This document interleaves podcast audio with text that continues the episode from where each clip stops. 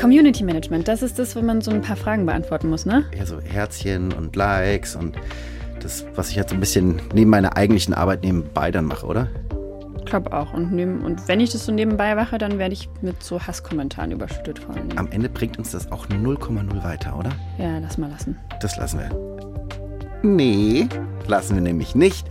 Ist nämlich eins der wichtigsten Dinge, quasi die Nabelschnur von unseren Formaten zu unseren NutzerInnen.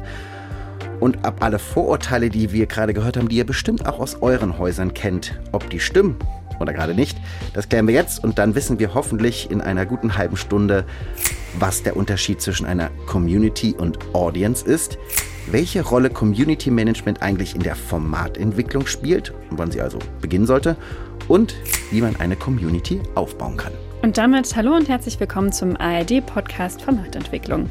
Mein Name ist Christian Schulz, ich arbeite bei MDR Next als Formatentwicklerin. Das ist die Innovationseinheit vom Mitteldeutschen Rundfunk übrigens. Und ich bin im Hessischen Rundfunk zu Hause, darf hier beim Ideenmanagement mitarbeiten und höre auf den Namen Johann Helmer Hein. Der ARD-Podcast Formatentwicklung. Ich finde ja Communities echt faszinierend. Jeden Tag sind wir in gleich mehreren drin. Das ist ja so unsere, unsere Bubbles sozusagen. Wir teilen mit Menschen bestimmte Ansichten, Dinge ähm, oder auch Sachen, die wir halt nicht so gerne mögen. Und trotzdem sind wir ja sehr individuell unterwegs mit unseren Sorgen, Ängsten und Nöten und können ganz unterschiedlich auf ein und dieselbe Sache reagieren. Und das posten wir dann als Kommentar, ganz öffentlich. Auch schon mal gemacht? Selten, weil ich so viel lese, was die Leute posten. Und ich finde es total faszinierend. Am Ende, gerade wieder bei Formatentwicklung oder Formatweiterentwicklung, finde ich, sind die Kommentarspalten wie so ein tägliches User-Testing. Mit wem haben wir es da zu tun? Was beschäftigt die? was, welche Sorgen, Nöte haben die, wie finden die unser Format, was geben die uns für Feedback, wie kritisieren die uns. Kann man jeden Tag reingucken und ein bisschen lernen. Das stimmt, aus Journalistensicht richtig, richtig spannend, was da so passiert.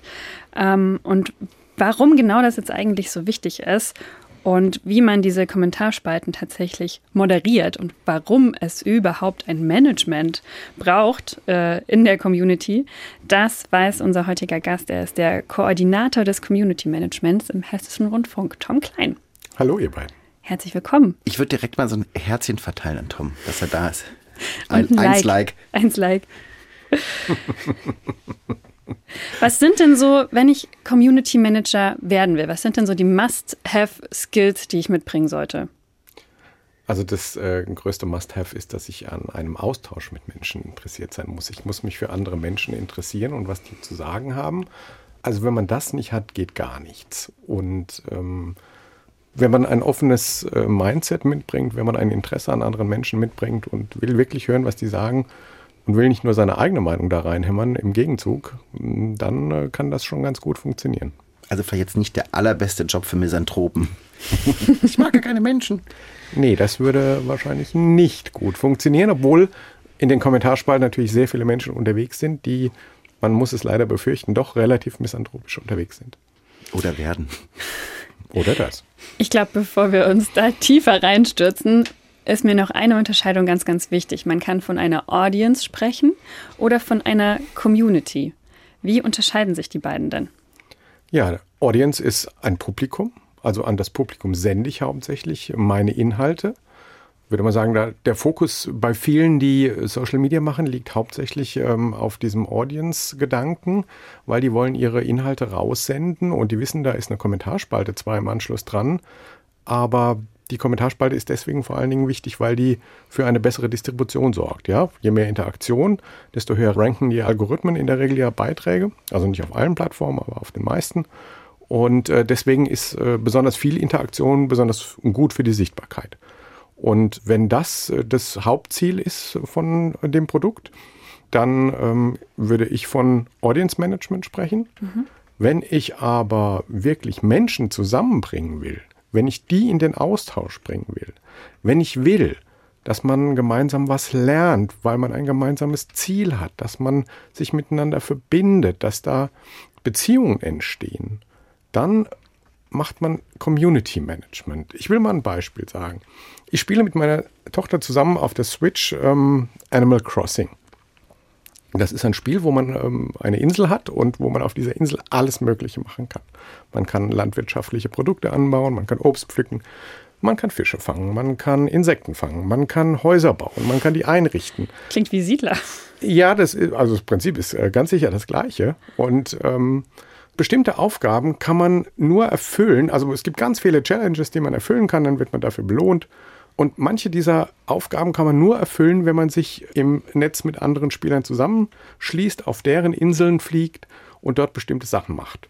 Und rund um dieses Spiel, weil ne, man sich eben zusammenschließen muss und weil das manches nicht alleine geht und weil man ganz viele Challenges hat, die man alleine gar nicht durchschaut. Deswegen gibt es Internet-Communities, wo man ganz viel darüber lernen kann, wo man sich mit Menschen austauschen kann, wo man sich verabreden kann, um auf deren Insel zu kommen. Man braucht so einen bestimmten Code dafür und den muss man irgendwo herkriegen. Und das funktioniert nur gemeinsam. Und wenn man ein gemeinsames Interesse beispielsweise an diesem Spiel hat und sich dann in diesem Foren Austausch dorthin geht mit einem klaren Ziel, mit einem gemeinschaftlichen Gedanken, das ist eine Community.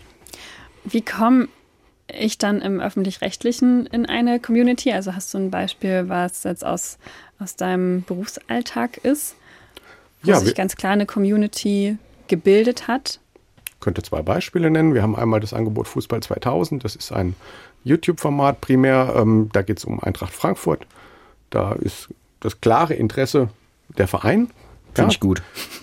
Ähm, ja, wir sind ja beim Hessischen Rundfunk. Und dort werden alle Themen rund um die Eintracht äh, diskutiert. Es gibt einen sehr starken Fan-Fokus auch. Und äh, das Produkt ist von vornherein so gemacht worden, dass es eine sehr starke Verbindung mit dieser Eintracht-Community gibt. Dann haben wir ein weiteres äh, Produkt, das war ursprünglich ein Fernsehprodukt, hier mittendrin heißt das. Das ist ein Format über den Flughafen hier in Frankfurt. Es gibt sehr viele Menschen, die sich für alles äh, interessieren, was rund um den Flughafen passiert. Und ähm, da hat sich eigentlich damals relativ ungeplant, weil die Sendung einfach ähm, zu YouTube auch äh, gestellt wurde und im YouTube-Channel ausgespielt wurde, da hat sich sehr schnell eine eigenständige Community drumherum gebildet. Und als die Kolleginnen das festgestellt haben, haben die ähm, weitere Ressourcen reingegeben und haben im Prinzip das Engagement zusammen und den Austausch mit der Community ausgebaut. Und am Ende führte das dazu, dass ähm, die auch mit beispielsweise über das Programm bestimmen konnten. Das heißt, was in den Formaten passiert. Ja, sowas. Das finde ich übrigens richtig geil, dass ihr einfach dann mehr Ressourcen reingebt, wenn ihr merkt, okay, wir haben das jetzt vielleicht nicht so geplant, aber es passiert jetzt einfach so. Und das sind die Bedürfnisse der Menschen da draußen, die dieses Format offensichtlich mögen. Und ähm, dann ignorieren wir das jetzt nicht, sondern tun halt was dafür. Äh, ich möchte gerne noch ein bisschen tiefer einsteigen in diesen Begriff des Community Managements. Also wir haben jetzt einmal Community und Audience geklärt. Aber warum Management? Also wer muss denn da warum gemanagt werden? Naja, also wir haben ja auch äh, beispielsweise Nachrichtenangebote wie die Hessenschau. Ähm, wir haben einen äh, großen Dachmarkenkanal, der heißt HR. Da finden ganz viele unterschiedliche Inhalte statt. Und wenn es natürlich darum geht zu gucken, wie kann ich denn bei so reichweitenstarken Formaten das Kommentaraufkommen und die Menschen im Prinzip moderieren, so dass ein konstruktiver Dialog entsteht. Ja, wir alle wissen, äh, in den Kommentarspalten sind die Menschen oft sehr inzivil, ja, also sehr aggressiv, ähm, beleidigend, ähm, oft auch drohend, gewaltandrohend. Aber das Ziel ist ja eigentlich, und deswegen gehen die Leute dahinter, Helmer hat das vorhin schon beschrieben, weil da eine Meinungsbildung stattfindet. Ja, die Leute gehen dahin, um ihre eigene Position mit anderen abzugleichen. Die wollen wissen, was denken die anderen. Und Corona hat uns das in, in Reinform gezeigt. Ähm, wir waren in einer Situation, die noch nie jemand erlebt hat. Und wir kannten das nicht. Es gab keine Informationen am Anfang, aber es gab dieses Trostszenario, dass wir daran sterben können. Und was haben die Menschen gemacht? Die hatten Angst einerseits, die hatten keine Informationen, wollten ganz viel wissen und hatten ein wahnsinnig großes Austauschbedürfnis, um einfach zu sehen, ist das, was ich jetzt gerade mache, ist es im Vergleich zu den anderen, mache ich das richtig oder mache ich das falsch? So. Und deswegen nutzen Leute solche Kommentare, um sich eine Meinung zu bilden und Meinungen abzugleichen.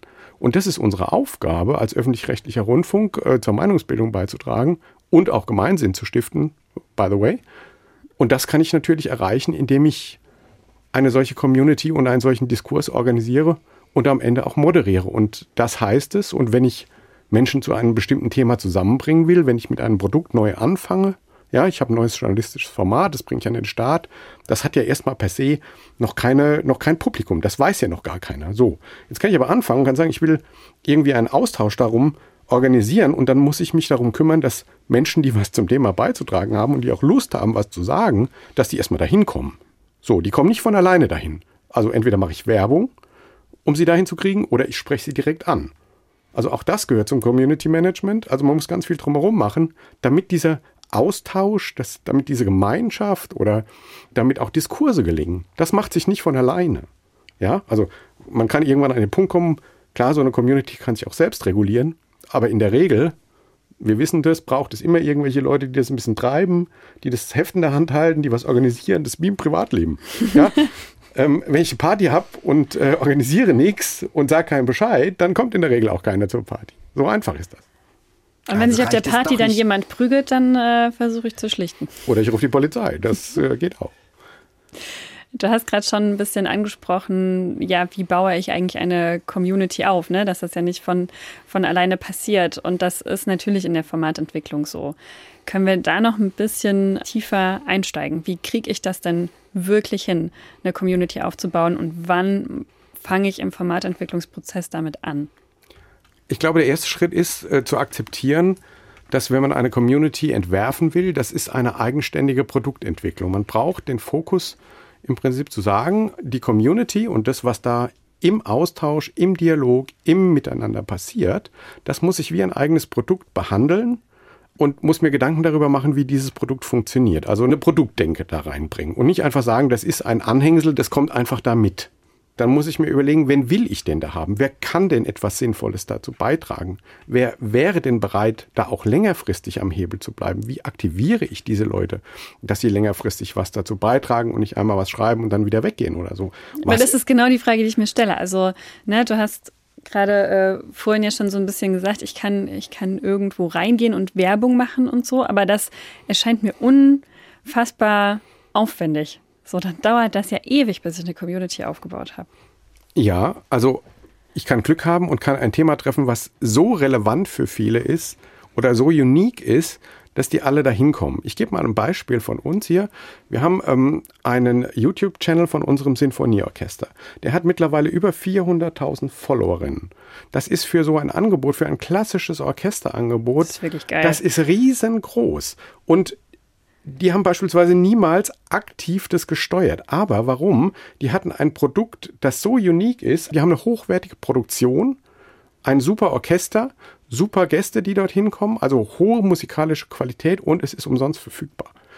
Das ist so unique im Weltmarkt, dass sich diese Community ausgebildet hat und von sich aus diese ganzen Menschen dorthin gekommen. Die kommen aus der ganzen Welt. Ja? Und damit ist das für uns als Hessischer Rundfunk ein wahnsinniges Aushängeschild. Das war aber nicht geplant. Das lag einzig und allein, weil der Content so gut war. Jetzt kann man aber sagen, oft konkurrieren wir mit unserem Content, weil in diesem Internet, das sehr groß ist und wo es wahnsinnig viele Informationen gibt und im Prinzip das nächste Angebot immer nur einen Klick weiter weg ist, da konkurrieren wir mit ganz vielen. Und wenn ich ein Produkt habe, was in den Konkurrenzkampf treten muss, dann muss ich mir überlegen, wen will ich denn da eigentlich haben und was sollen die hier machen? Und warum sollen die das machen? Da muss ich mir eine sehr klare Idee überlegen, was will ich denn da mit diesen Menschen überhaupt erreichen? Also, ne, ich kann ja auch einfach sagen, ich will einfach nur ganz viele Menschen erreichen. Reichweite, Reichweite, Reichweite. Mhm. Dann muss ich mir einfach nur eine große reichweitenstarke Geschichte angucken und dann ja, bin ich froh, wenn äh, viel geliked wird und wenn viel kommentiert wird, dann ist mir aber vielleicht egal, was da kommentiert wird, weil das spielt erstmal für die Reichweite gar keine Wären Rolle. wir wieder eher bei der Audience als genau, bei der Community. Genau, da, sind wir bei der Audience. Ne? Wenn ich aber will, dass die Menschen was draus ziehen, und da reden wir über das Thema Wertschöpfung, also welche Werte will ich denn da eigentlich schöpfen? Und da gibt es ja eine ganze Menge. Also ich kann Perspektivenvielfalt wäre so ein Wert, ja. Repräsentanz in Haltung und Meinung, dass ich versuche, möglichst viele Menschen abzubilden. Auch das ist ja ein Auftrag von uns zu sagen, wir sind für alle da und nicht nur für 5, 6. Und in der Regel ist es ja so, wenn man einfach ein Produkt in Social Media platziert, dann kommen die hin, die von sich aus besonders Bock haben, da was zu sagen. Das sind oft Leute, die wollen ihre eigene Meinung durchdrücken, die wollen so Deutungshoheiten gerne generieren oder etablieren. Und das ist aber nicht repräsentant. Das repräsentiert nicht die, die Allgemeinmeinung. Also man, man, Mhm, darf, ja. man darf ja nie glauben, Das sind dass einfach die das, lautesten sozusagen. Genau, das sind die, die am lautesten sind, die am meisten Energie aufwenden wollen. Das ist dann oft so eine politische Agitation. Und das ist aber nicht das, was wir wollen, weil viele glauben ja dann möglicherweise, dass das das Abbild der Gesellschaft ist. Also dieser Druckschluss liegt, liegt relativ nah und das passiert auch oft. Aber das darf uns ja nicht passieren. Ne? Also müssen wir gemeinsam überlegen, wie können wir das verhindern, indem wir möglichst viele Menschen repräsentieren und äh, viele Perspektiven aufzeigen. Wir können Gemeinsinn stiften, Zugehörigkeit. Ja, dass Menschen sich zu irgendeiner Gruppe zugehörig fühlen und sich deswegen gut fühlen. Oder wir können sie unterhalten. Das ist ja auch ein nicht fernes Nutzungsmotiv irgendwie. Und letztlich in der jetzigen Zeit, wenn es um Informationen geht, wir können versuchen, ein gemeinsames Realitätsverständnis dort herzustellen. Ja, also wenn einer glaubt, Corona ist nur so eine kleine Grippe und der andere glaubt, oh, Corona ist eine potenziell sehr tödliche Krankheit für sehr, sehr viele Menschen. Und wenn wir dann über Lösungen und Fortschritt an der Stelle diskutieren wollen, dann ist das, wenn die Positionen so weit auseinander liegen, wenn die Realitätsverständnisse so weit auseinander sind, dann ist das nahezu unmöglich. Und dann muss man versuchen, über den Diskurs Annäherungen dahin zu bringen. Und das ist wiederum eine journalistische Aufgabe.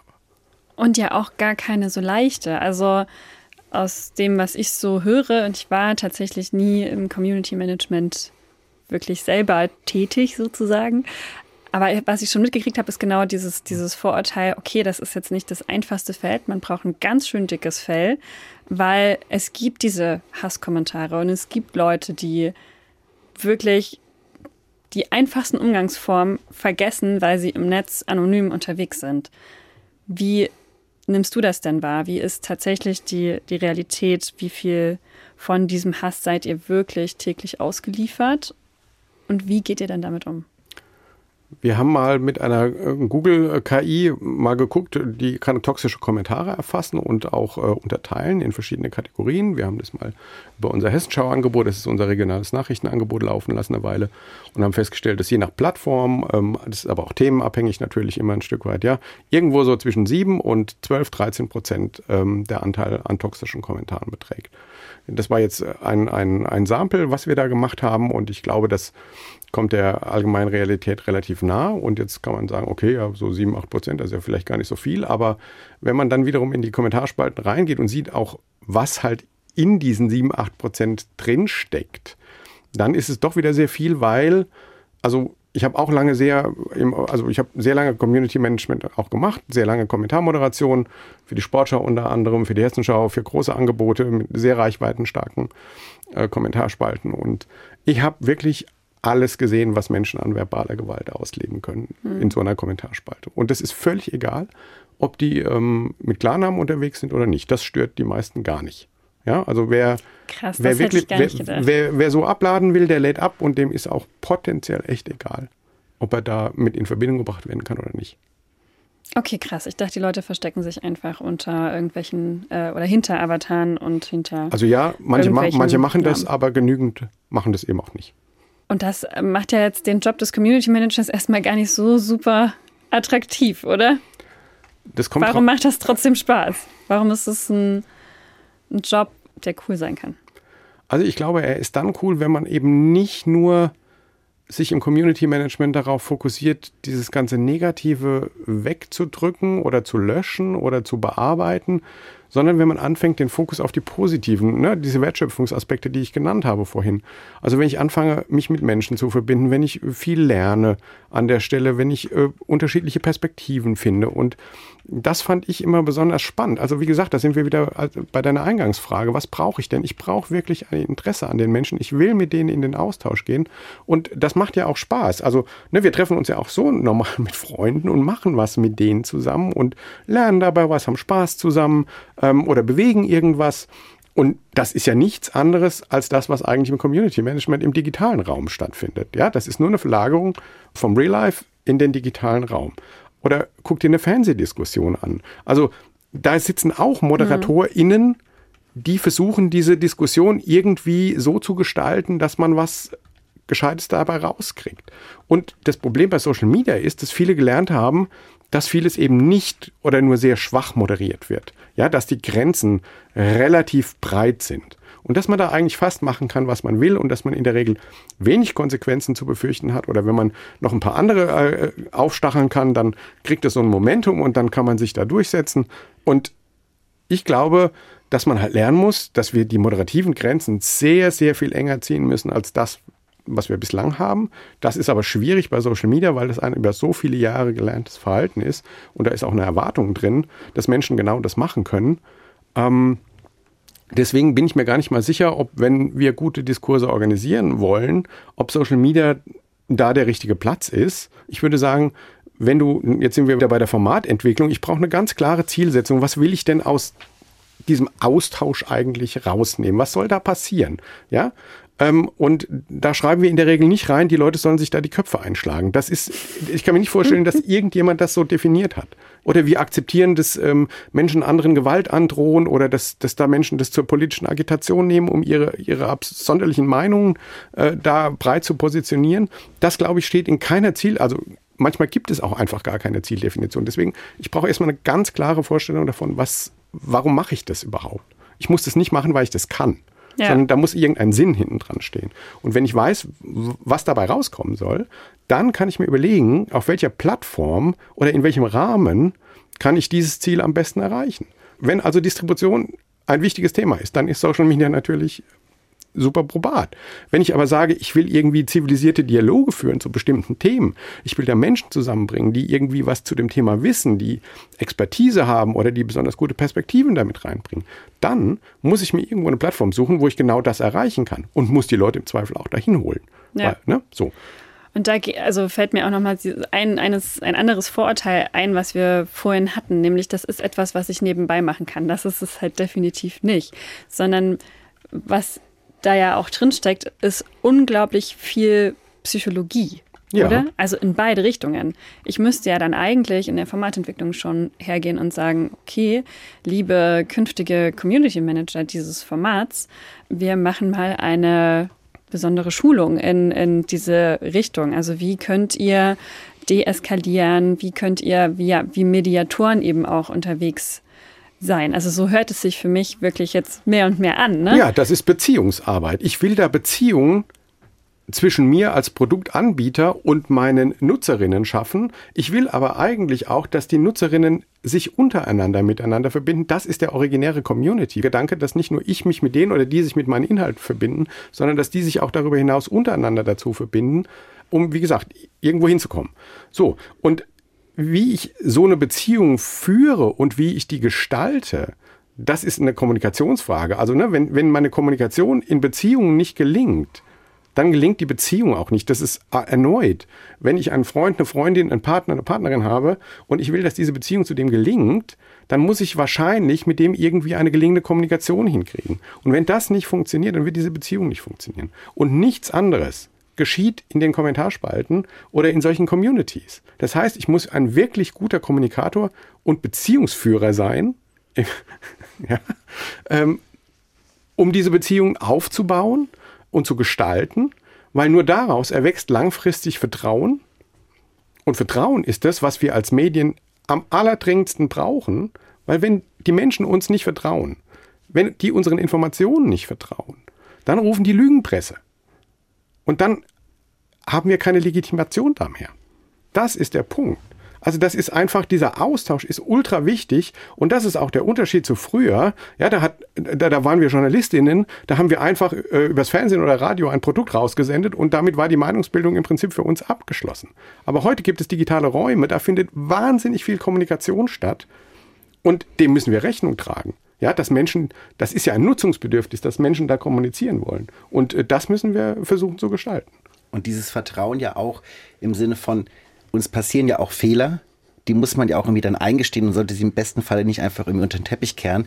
Und auch dafür ist ja ein Community Management oder die Kommentarspalten unter unseren Produkten total wichtig, dass man das dazugeben kann. Hier beim letzten Video oder bei diesem Video haben wir denen den Fehler gemacht, äh, es tut uns leid, dass es uns des und deswegen passiert, äh, so müsste es richtig sein. Dass man halt auch offen zum Beispiel mit Fehlern umgeht und da bist du auch wieder in der Vertrauensarbeit, für die du halt das Community Management total gut nutzen kannst. Genau. Wenn wir in der Art und Weise mit unserem Publikum zusammenarbeiten und auch Ne, da, da entsteht ja sozusagen eine Kollaboration auch in diesem journalistischen Prozess. Nutzerinnen weisen uns auf Fehler hin, die wir machen. Und dann müssen wir das, also da müssen wir das nachvollziehbar, also das muss für alle Seiten zu jeder Zeit nachvollziehbar sein. Ja, das, wir müssen da nicht die Hosen runterlassen, müssen alle Betriebsgeheimnisse verraten. Äh, das, das, das ist es nicht.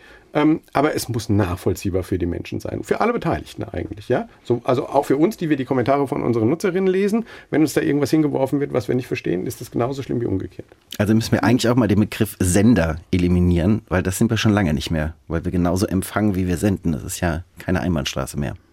So sieht's Was aus. ja eine sehr, sehr schöne Entwicklung ist. Und ich finde auch ein sehr schönes Schlusswort. Community Management nehme ich auf jeden Fall jetzt nochmal ganz anders wahr. Finde das Thema mega spannend. Vielen, vielen Dank, Tom, dass du da warst. Danke euch für die Einladung. Und wenn ihr das auch so interessant fandet äh, und noch ein bisschen mehr darüber erfahren wollt, dann ähm, schaut doch mal ins ARD Playbook Formatentwicklung. Da haben wir uns zu dem Thema auch ein bisschen ausgetobt. Das verlinken wir euch in den Show Notes. Da hat der Tom übrigens auch mitgearbeitet. Na sowas.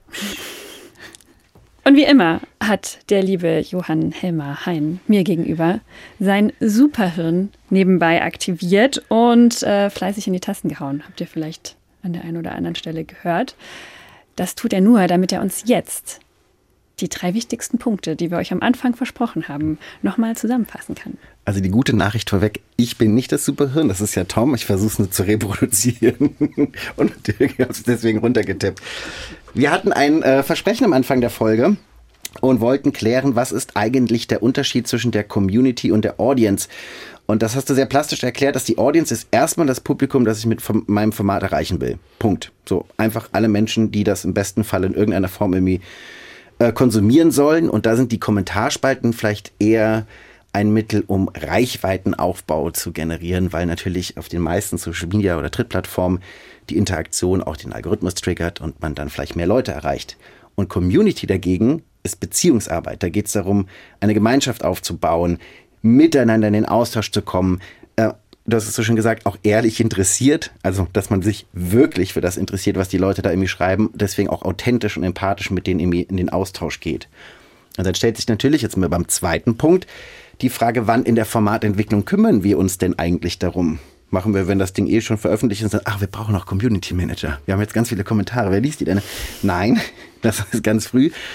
Und das fand ich ganz schön, dass du gesagt hast, am Ende des Tages ist Community Management eigentlich ein eigenes Produkt innerhalb des Produktes und muss entsprechend auch von Anfang an so entwickelt werden wie das eigentliche Produkt auch. Ähm, auch zum Thema Wertschöpfung. Also welchen Wert möchte ich eigentlich schöpfen? Und zwar mit dem eigentlichen Format und dann natürlich auch mit dem Community Management. Was will ich erreichen und wie kann das Community Management darauf einzahlen? Und da ist es eben nicht nur Reichweitenaufbau, sondern auch Meinungsbildung, Gemeinsinn, Zugehörigkeit. Und das muss ich natürlich dann entsprechend bei der Formatentwicklung von Anfang an mitdenken. Und wer hätte es anders gedacht? Es geht mal wieder um Nutzerzentrierung.